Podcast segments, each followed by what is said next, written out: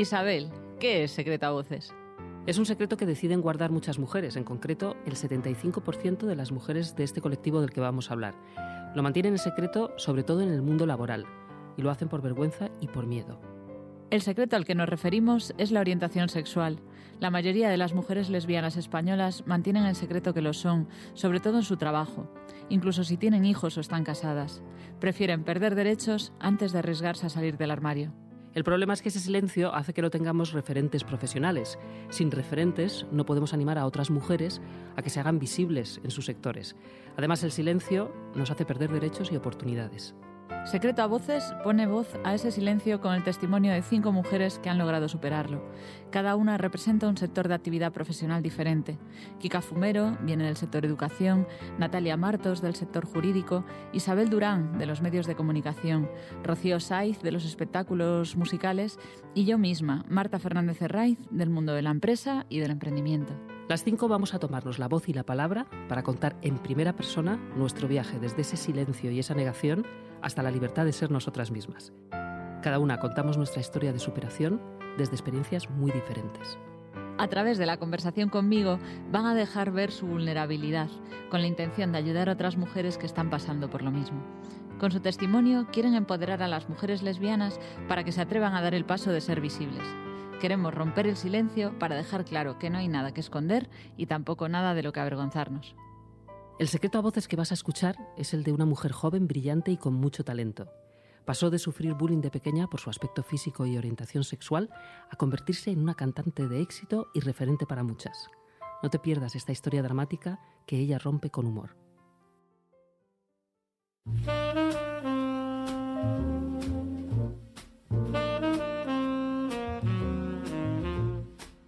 Hoy tenemos el placer de tener con nosotras a una crack, a una mujer joven, valiente, carismática. Ella es cantante, DJ, promotora musical. Ella es, ante todo, una mujer libre. Hoy tenemos con nosotras a Rocío Saiz. Rocío no para, siempre anda organizando o protagonizando eventos culturales, musicales, que muchas veces tienen como foco la comunidad LGBT o la mujer. Es la cantante del grupo Las Chillers, compuesto solo por mujeres, que llena conciertos allí donde va y tiene miles de fans, entre ellas, que a mí me consta, muchas chicas lesbianas. Está en la junta directiva de MIM, la asociación que promueve a las mujeres en la música, algo tremendamente necesario todavía.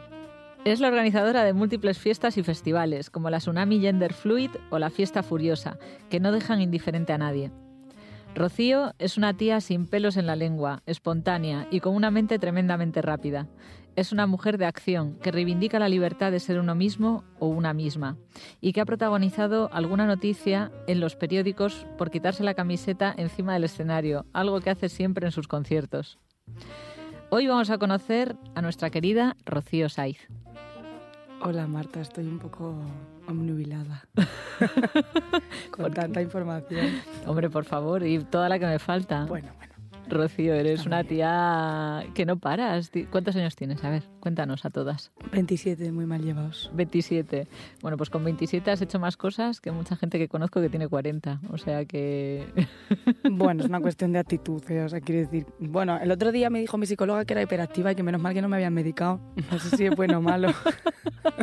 o sea, imagínate, si me hubieran medicado igual tenía menos ansiedad y una vida más tranquila. Y una vida más relajada.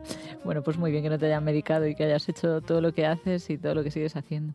Pues bienvenida. Es que los oyentes no nos ven, pero, pero esto es como ratones colorados. Está Marta con un puro, fumando. sí, y tú, con, tú con un diente. y riéndote, en fin. Eh, oye, Rocío, a ver, a las invitadas que traemos les solemos hacer una pregunta.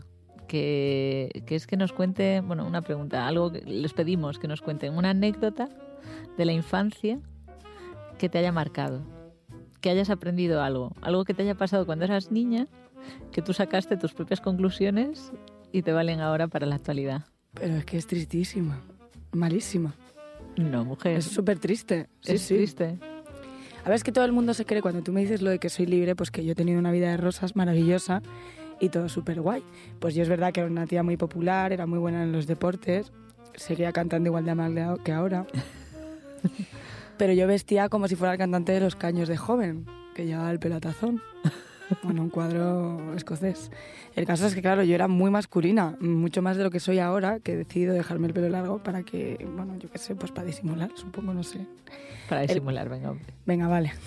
bueno, el caso es que tenía una que me odiaba a muerte, que luego con los años, pues yo me he montado mi película en la cabeza y he pensado, bueno, pues estaría enamorada de mí. Se llamaba Yesenia, entonces todas las tardes venía a pegarme al instituto. Y todas las tardes tenía que salir corriendo a mi casa. Entonces llegó un tiempo en el que dejó de pegarme, pero la- lo que yo recuerdo de la infancia es que yo dije, nunca más me voy a chantar delante de nadie. Y nunca me he vuelto a chantar. Es verdad que no me han vuelto a querer pegar, que, tenido muy buena- que ya con los últimos 10 años antes de salir del instituto tuve suficiente. Bueno, igual no te han querido pegar, pero quizás ha habido gente, ¿no? Que te ha, que a lo mejor queriendo o sin quererlo te, te ha intentado hacer daño. O sea, No, no. decir Y queriendo, o sea, yo a día de hoy en las redes sociales tengo un montón de gente que me insulta. que ujú, tienes haters. Mogollón. Sobre todo, mira, lo de bollera me da igual, pero me llaman gorda. O sea, que es como, primero eso no es nada malo. Pero si estás muy delgada, los oyentes no nos ven, pero no nos ven, pero es que, una que tía da igual. delgada. O sea, quiero decir que, que no, no- no entiendo. Tetas caídas, gorda. Yo que me llamen bollera, por favor, que me sienta bien. Vale, o sea que tu anécdota es esa porque al final configuró tu, tu actitud ante la vida, ¿no? Me hizo De- más fuerte. Te hizo más fuerte. Después de un gran trauma. Quiero decir que esto, cuando eres pequeño, lo llevas. O sea, yo no lo saqué hasta hace dos años cuando me pidieron que escribiera el, el, el texto que hice sobre la LGTB-fobia. Pero Vale. eso ha, ha estado conmigo sin querer, latente, como en un subconsciente que nunca había sacado. Curioso. Nunca lo había hablado con nadie. Y a día de hoy, pues lo hablo y no tengo ningún problema y pues fue duro. Y ojalá encontrarme a esta tía otra vez porque ¿Qué me le, ha dirías ido a, fatal. ¿Qué le dirías a, a Ye- Yesenia?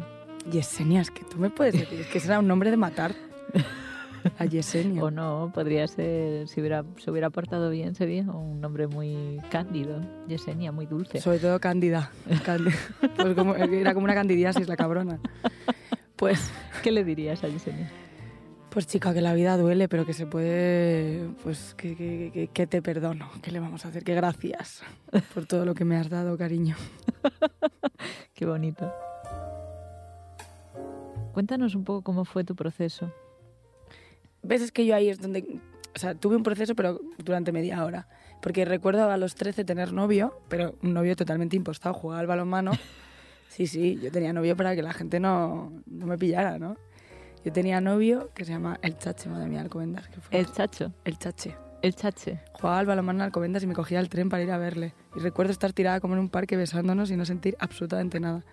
Pero luego en mi equipo de balonmano, que era el Carabancher, que estaba aquí al lado, había una que se llamaba Estrella que me volvía loca. O sea, es que se me salía el corazón con Estrella.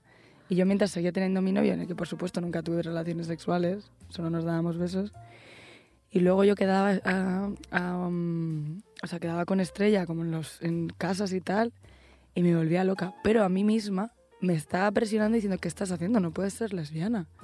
Pero el concepto lesbiana ni siquiera estaba en mi cabeza. O sea, es que recuerdo tener 13 años y creo que todavía no llegaba a diferenciar lesbiana de no. O sea, porque ni siquiera llegaba a, identificar, a identificarme con la orientación sexual. En plan, ahora ten- ¿qué tengo que hacer? ¿no? O sea, el, concepto de relación sexual ni estaba en mi mente. Yo era deportista a saco, jugaba con el balón y pues eso, por eso te digo que muchas veces me, me siento más cerca del género masculino, del sexo masculino, perdona. Entonces, estuve un montón de tiempo tratándola fatal y sin hablarla, porque me gustaba mucho. Ah, sí. Porque le, le culpaba a ella de que a mí me, de que yo me hubiera enamorado de ella, porque yo no quería que me gustaran las mujeres. Vale. Pero era, fíjate, una presión social tan grande, que absurdo, pero no la tenía. O sea, lo heavy es que yo he tenido una presión social, una presión social, soci- joder, he tenido una presión social que en realidad no la he tenido, pero que ha sido totalmente insegura. O sea, ¿cómo explicártelo? A mí nadie me ha dicho que no pudiera ser lesbiana, pero yo lo que he visto alrededor es que no podía ser lesbiana, sino que tenías que ser heterosexual. O sea que aunque no tengas una barrera tangible, como puede ser tu familia o el colegio o tal, existe. Ese es el problema, ¿sabes? Y cuando rompamos esa barrera, en la que yo no me tenga que sentir presionada porque no me pueden gustar las mujeres, o cualquier niño ahora, porque hay un momento así, no sé si os ha pasado, hay un momento en el que te culpas a ti mismo. Que a mí, por suerte, me duró muy poco, pero a ti, pues igual te ha durado 30 años, no lo sé, ¿no? Sí, sí. Y conozco a personas que le ha durado mucho más tiempo. que aunque no tengas a nadie diciéndote que no puedes serlo, lo tienes. Aprovecha, Rocío, ¿qué le dirías a Estrella si está escuchando esta entrevista? Pues ya que estaba locamente enamorada. 100 por, vamos, vamos, la vez que más me he enamorado en mi vida fue de ella. Qué bonito. Es una cosa que yo con el tiempo, yo volví a contactar a esta chica, claro, por supuesto, nunca me contestó porque ya tenía ese trauma. Y, me, acojo al mantra de, una ruptura, de una ruptura uno se cura, de una desaparición no. Yo desaparecía de la vida de la gente porque era así de cobarde, hasta que con el tiempo maduras y te das cuenta que tienes que estar ahí aunque no quieras estar con alguien. Pero tú fíjate, desaparecí porque estaba enamorada de ella. Qué curioso. Y no he podido decirle, oye, me fui porque estaba enamorada de ti. Ella piensa que, bueno, pues que yo era lo peor. Luego ya se hizo heterosexual, no sé si fue por mi culpa también. ¿Y le sigues hablando, o sea, sigues en contacto con ella, no? Bueno, yo qué sé, fue muy raro. Nos vimos hace poco, bueno, hace tres o cuatro años en la fiesta de Aluche. Tú fíjate qué cool todo esto. Y no me habló. Me hizo, hola, ¿qué tal? Y yo sé que había algo, había una energía. Esas cosas como que no se dicen, pero están ahí y que es un... Tú imagínate también sentarnos a hablar de eso. Ojalá. Fue un gran aprendizaje. El resto de mi vida he estado sufriendo gracias a ese momento. Porque me prometí a mí misma que nunca más iba a dejar de decirle a alguien que le quería. Entonces, claro, llevo 27 años diciendo a la gente que le quiero, que la quiero, mientras la gente lo que hace es desaparecer. Y de hecho, ahora cada vez más desaparecen. Quedamos pocos de la cofradía del sufrimiento. Vale, entonces, Yesenia te sirvió para hacerte más fuerte. Estrella te sirvió para darte cuenta de que no puedes desaparecer de la vida de la gente y que nunca vas a perder la oportunidad de decirle a las personas que quieres que las quieres. ¿Alguna chica más que te haya dado alguna lección de vida o que tú hayas extraído una lección de vida que quieras compartir con las oyentes? ¿Cuánta gente escucha esto? Mucha.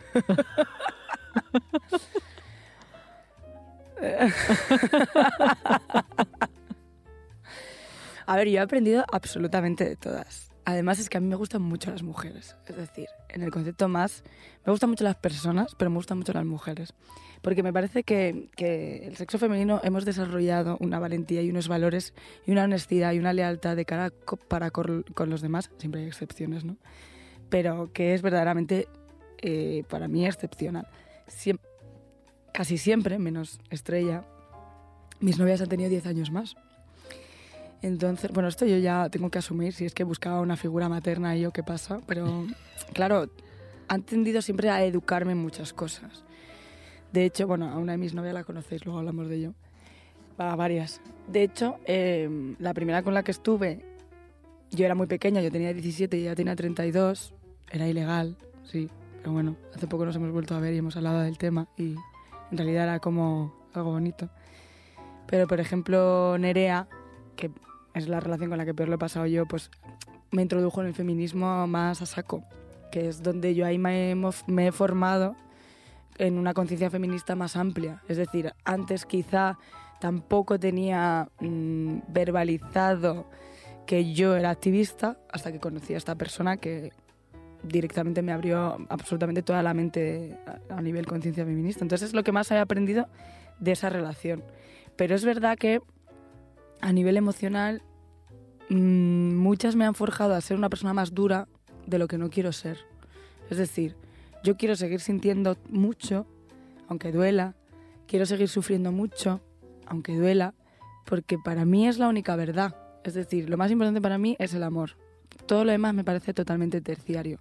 De hecho, gracias al amor escribo, y canto, hago canciones, me levanto cada mañana. Todo lo demás para mí no importa nada, absolutamente nada. Entonces cuando a mí la gente me dice, no, pues esta relación no te hace bien, o esta persona no te hace bien, o búscate a alguien más simple, ¿eso qué es? O sea, la vida no es eso, yo quiero sentir de verdad que es el mundo. ¿Podría estar con alguien mucho más fácil? Sí. ¿Podría estar alguien, con alguien de mi edad? Sí. Ojalá. ¿Podría estar con alguien que me tratara bien? Bueno, pues si me está tratando mal, estoy aprendiendo algo, ¿sabes? O sea, estos son 10 años de terapia. Pero creo que hay que vivir el mundo de verdad. Y el mundo de verdad, y es lo que hay que decir a los niños, duele. Y es complicado. Y es difícil. No es lo que nos habían vendido. No vas a ser millonario, no te va a ir todo bien, no vas a tener un trabajo que te guste y no te va a convencer tu pareja al 100% porque sois personas diferentes, ¿sabes? Entonces hay que saber hacer una lectura de todo eso y informarte a ti mismo o a ti misma en este caso, ¿no? Me gusta tu honestidad, Rocío. Siempre me llama mucho la atención. A todo esto decirle a todos los oyentes que siempre estoy soltera. Porque evidentemente nada me funciona. Las que queráis ser novias de Rocío, por favor escribid a... No, claro, es que no quiero, que luego lo cuento. 7, 8, 8, 11. Manda amor. Bueno, a ver, vamos a cambiar de, Venga. de tercio, Rocío. Vamos a hablar de tu sector, de la música, de lo que a ti te fascina y te apasiona y trabajas en ello. Eh, tú, estás en la Asociación de Mujeres en, en la Música, ¿no? De MIM. Cu- Cuéntanos un poco tu, tu experiencia en la música, en el mundo de los festivales. de- Pues en realidad mí no lucha tanto por las artistas, que en realidad ya está siguiendo su camino natural, sino por lo que hay detrás de los escenarios. Técnicas de sonido, de iluminación, eh, gente que se colga de los escenarios que también las hay, gruistas, gente de limpieza, gente de seguridad, que hemos sufrido y sufrimos discriminación absolutamente siempre que se desarrolla un evento de estas características, que por cierto no olvidemos que es un evento cultural en el que se supone que todo el mundo va a disfrutar y que no hay que tratar a mal, mal a nadie en general, pero que es un contento, un o sea, es un sitio en el que es lúdico, en el que todo el mundo debería ser feliz. Entonces, bueno, pues empezamos a meter caña en ayuntamientos, tema de carteles sobre todo, porque claro, detrás nadie lo ve, pero el público sí que ve cuando en un cartel el 100% son nombres, el line-up, lo que es el cartel de los artistas. Entonces empezamos a presionar por ahí y hemos conseguido cambiar muchos, muchas cosas, la verdad. ¿Cuándo la creasteis, Rocío? Pues va a hacer dos años y este año es la primera vez que el Primavera Sound eh, ha publicado un programa que hay más mujeres que hombres. Nos dieron el premio el año pasado. Qué bien, Rocío. Pero la asignatura pendiente no está en los escenarios, está detrás, que Claro. es donde no se ve y donde no no nos quieren dar los datos. Que es lo que queremos nosotras, que nos den los datos de cuántas mujeres trabajan detrás del festival y cuántas hacen falta y cuánto cobran. Que es un estudio que estamos llevando a cabo, cuántas hay, cuánto cobran y si están o no más formadas, cuántos, o sea, quién lo ha dejado, quién no lo ha dejado. Brecha salarial, todo Eso el es. techo de cristal, afectan todos los, los mismos problemas que en la empresa privada, ¿no? También en el sector musical, entiendo. Y vale, entonces, tema mujer, estás ahí a tope con la asociación, con tus compañeras, eh, intentando cambiar esto. Eh, mundo LGBT, ¿cómo lo llevas? Que me acuerdo que hicimos ¿no? un vídeo el año pasado, ¿no? El, el- el del país, eh, 26 mujeres dan la cara, tú eras una de las protas, y luego grabamos una serie de vídeos y me acuerdo que tú no querías decirlo de soy lesbiana, decías soy libre. Sí, siempre estoy con eso. Cuéntane- cuéntanos un poco cómo aporta, o sea, cuál es tu percepción de lo que tú estás haciendo, eh, pues porque eres LGBT y hacia el colectivo, cómo, cómo, cómo sientes, cuál es tu papel ahí, qué puedes aportar a la comunidad. Pues mira, he aportado que por lo menos Shanghai me haga una entrevista, que es una cosa rarísima. Muy bien, porque no suele haber mujeres, ¿no? No. En Shanghái no suelen salir mujeres. No hay ni una. De hecho, yo esto pues tampoco se lo he dicho a lo que es así de una manera tan clara, pero si ves la portada del año pasado que ponía Mujeres Orgullosas, salía Barey, Brisa Fenoy, Rosalén, y es como, pero si son todas heterosexuales. Aliadas, sí, pero no, sí. Bueno, hay mucha gente que me ve, fíjate qué absurdo, como un icono lésbico, sabes tú, ni que fuera yo... Pues sí, pues claro que sí. Eres la cantante lesbiana orgullosa de ser libre. Pero habrá más, me refiero, o sea que... ¿y Que qué? lo diga. No tantas, ¿no? Mira, yo formaría una especie de federación o algo así. Una federación. O sea, no lo llamaría federación, pero, tío, el colectivo gay, o sea, y el... y el- es que, no- o sea, nos estamos quedando sin bares de lesbianas en Madrid, ¿eh? Ajá. Es que solo está el fulanita. O sea, bueno, el escape... Está el escape, el truco, hay alguno más también. Pero ya, bueno, ya, hay tres. Sí. Y si yo no hago las fiestas de lesbianas, olvídate. Y si tú no haces los Connecting Mondays tal, olvídate. Pero es que ¿quién más está? Y somos Madrid, ¿eh?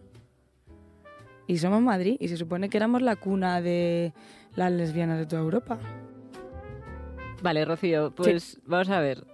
esas mujeres que nos están escuchando ahora, que estarán leyendo su libro, bueno, escuchando ahora el podcast, que dicen es que qué pereza, yo es que esto de salir del armario, aparte porque tengo que decirlo, porque tiene que saberlo la gente, porque ¿qué les decimos a estas mujeres para que se atrevan a ya no para que se atrevan, sino para que se den cuenta de lo importante que es ser visible? A ver, yo entiendo que de inicio de miedo, luego pereza, luego miedo otra vez, luego... Pero es lo que te digo, que yo creo que, que, asocian a momentos, pues eso, ciertos bares donde estás incómodo, no sé qué. Pero hay cosas guays, es decir, los, los eventos que haces tú, que son súper relajados, en el que te tomas una caña, en el que estás en un espacio muy tranquilo, que no tienes que ir de fiesta bailar reggaetón, o los conciertos de las chillers, que hay mucha gente, eh, mucho rollo, o mis fiestas.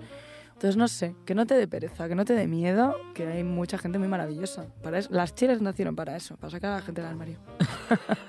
Me ha encantado esa frase. Entonces, bueno, pues que, que, a toda esta gente que tenga miedo y no sepa lo que hacer, que venga, que se ría con nosotras, que nos riamos de nosotras mismas, que seamos todavía más lesbianas si puede ser. Yo siempre digo, no soy lo nunca seré lo suficientemente lesbiana.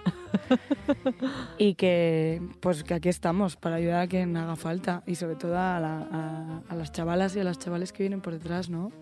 Sí, hay que inspirar, hay que, tienen que tener referentes. Qué putada que sea hay un referente. No, ¿Ves lo que te digo de reírte de ti mismo? Si yo soy un queridos oyentes y oyentas. Oyentas, no sé si Oyentas. No. si yo soy un referente, hacer el favor de venir y hacer de referente, cabronas. Aquí todas, hacer de referentes para las demás. Eso. Bueno, pues después de esta entrevista tan interesante con esta crack que es Rocío Saiz, que, que, es una tía fuerte, valiente, honesta, tan visible y tan fuerte, aunque su corazoncito... Está hecho mierda. Está hecho mierda y eso, sí, eso lo... Soy un unicornio rosa herido. Ay, qué bonito esto también.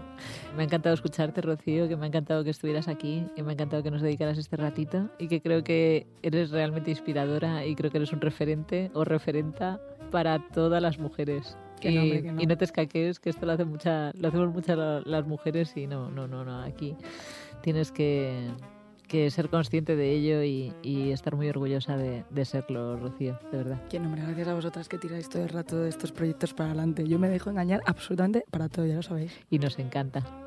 Luego me invitan a cenar. ¿Dónde me ahora, ahora Las lesbianas. A, te vamos a sorprender. Un kebab.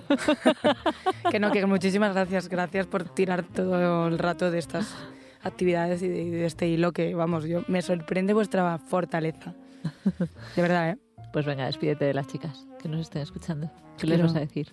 Pues nada, chicas, que os quiero un montón. Me gustáis mucho. Adiós. Hasta luego.